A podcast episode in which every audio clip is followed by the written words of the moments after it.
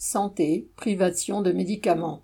Selon un sondage réalisé pour l'industrie pharmaceutique, une majorité de la population déclare avoir déjà renoncé, ces douze derniers mois, à acheter des médicaments sans ordonnance, donc non remboursés, en raison de leur prix.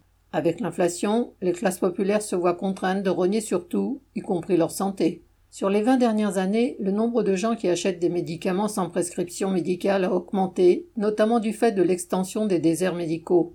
Plus de la moitié de ceux qui achètent des médicaments sans ordonnance le font, entre guillemets, car il aurait fallu attendre trop longtemps pour voir un médecin. Et un tiers le font car la consultation médicale coûte trop cher. Ainsi, le nombre de malades contraints de recourir à l'automédication pour des raisons financières a augmenté, malgré tous les risques que cela comporte.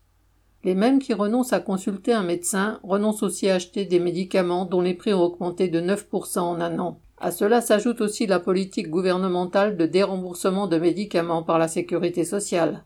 Le droit à la santé est un mot de plus en plus creux dans le capitalisme en crise. LD.